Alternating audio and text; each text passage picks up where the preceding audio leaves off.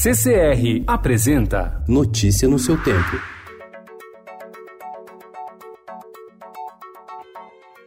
Olá, sejam todos muito bem-vindos. Hoje é sábado, dia 21 de dezembro de 2019. Eu sou o Cado Cortez, ao meu lado, Alessandra Romano. E estes são os principais destaques do jornal Estado de São Paulo.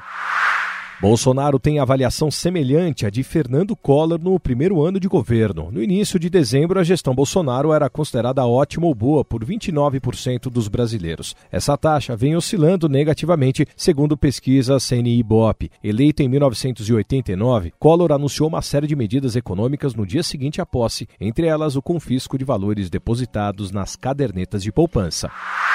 O empresário Marcelo Debrecht foi demitido por justa causa, por e-mail da própria empresa. A ordem partiu do pai, Emílio, com quem Marcelo não se entende há tempos, e foi assinada pelo novo presidente Rui Sampaio.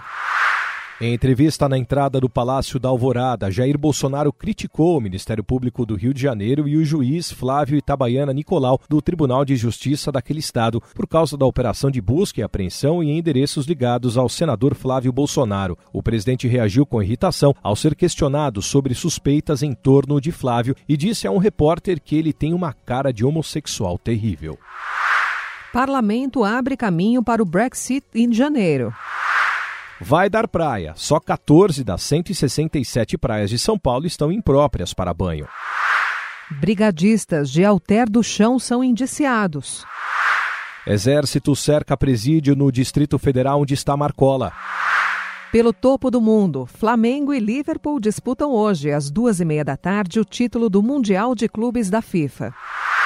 Escritos do século XIX. Chega a Manuscritos Perdidos de Charlotte Brontë, livro que sobreviveu ao naufrágio. Notícia no seu tempo. Oferecimento CCR